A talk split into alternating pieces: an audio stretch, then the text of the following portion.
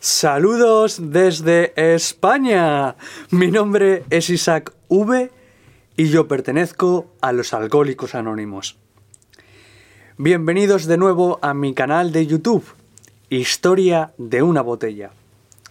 Hoy voy a hablar de mi experiencia con los padrinos y el título os puede parecer fuerte, pero más fuerte será lo que os voy a contar. Pero antes lo mismo de siempre. Recordar que yo no represento la voz oficial de Alcohólicos Anónimos y procuro compartir siempre desde mi experiencia. Así no me equivoco. Justo antes de empezar, quiero recalcar que no hago esto por resentimiento ni venganza para con nadie. Si ellos son defectuosos, yo lo soy más. No somos perfectos. Solo quiero mostraros lo que a mí me pasó. He tenido cinco padrinos oficiales, aunque muchos más compañeros de confianza, pero sin llegar a tanto. Os voy a contar cómo fue mi relación catastrófica con cada uno. El primero lo tuve prácticamente desde el primer día. Apareció en mi primera reunión y bueno, pues me hizo una ruta por varios grupos de la zona. Lo que se llama un padrino de acogida. En una ocasión me llevó de viaje a lo que se puede llamar como un retiro espiritual o algo así. Creo que estuve allí como una semana. Y fue bastante duro. Él fumaba marihuana y la verdad no era un hombre de programa.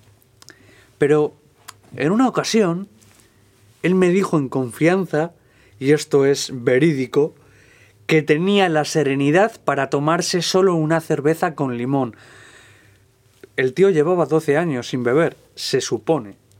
Y a mí eso me partió los esquemas, porque yo llevabas, llevaba un mes apenas sin beber. Y bueno, mi reacción fue contar todo eso en mi grupo base. Y bueno, nadie me creyó, causé un gran revuelo. Estuve resentido un tiempo con él y luego se me olvidó todo. Vamos con el segundo padrino. Este es curioso, pero él no quería ser mi padrino. Era un hombre ya cansado de la vida, mucho más mayor que yo, y se conformaba con quedar conmigo de vez en cuando en una cafetería, cuando yo le llamaba. No me ayudó gran cosa, la verdad.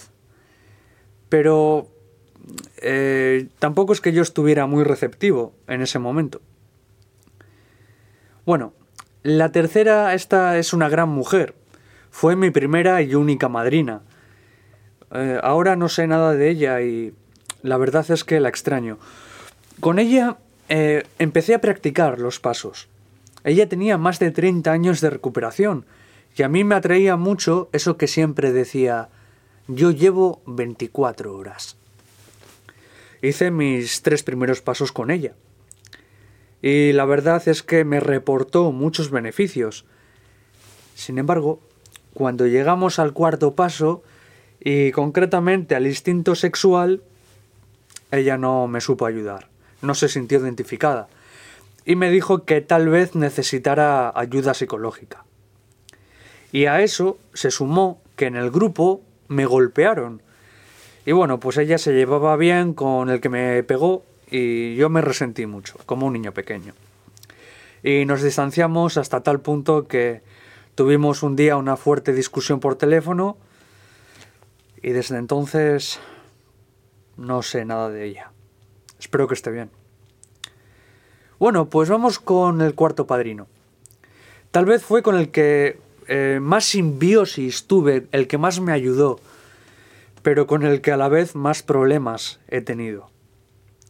Empecé con él mi cuarto y quinto paso y fue genial porque es un hombre con 40 años de recuperación. Y sentí mucha liberación al hacer esos dos pasos y todo iba genial.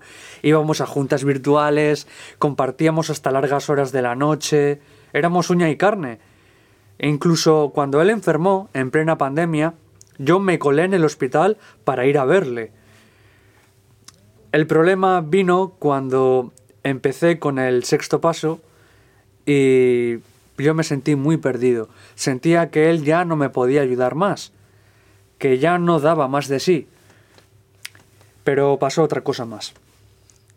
Una noche lo llamé furioso porque me había enfadado con una compañera y bueno, resulta que me cabré tanto que él se asustó de mi reacción y me dijo que necesitaba ayuda psiquiátrica, que tal vez Alcohólicos Anónimos no era para mí. Y me lo tomé mal.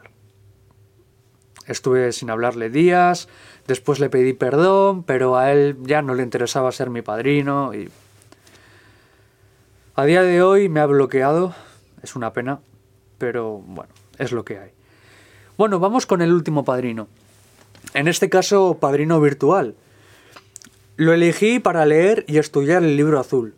Y bueno, en menos de un mes me lo leí, lo subrayé entero, para después leerlo y desglosarlo con él frase a frase. Pero nuestra relación no duró mucho, por desgracia, porque para aquel entonces yo ya estaba grabando los primeros vídeos de este canal. Y bueno, pues le acabé enseñando, ¿no? Lo que estaba haciendo. Y claro, un hombre de programa como él nunca aceptaría los tipos de vídeos que hago yo. Me llamó prácticamente gritándome, alterado, me dijo que estaba loco, que yo no podía hacer eso, que qué pasaría si todo el mundo hiciese lo mismo que hago yo. No me dio la oportunidad de explicarme y cortó la relación conmigo, no he vuelto a saber nada de él. Y ahora, hablando en voz alta, eh, pensándolo bien, quizás sea yo el ahijado defectuoso, difícil de tratar, que no se ha dejado llevar, que al final pues un poco mi rebeldía siempre ha sido notable. Gracias a eso pues no me hablan, pero que no me estoy autoconmiserando, que es lo que hay. Toda acción conlleva sus consecuencias. Yo deseo que estos padrinos estén bien, de verdad. Cierro esta etapa rebelde y cabrona de mi vida y sigo con otro proceso de mi recuperación.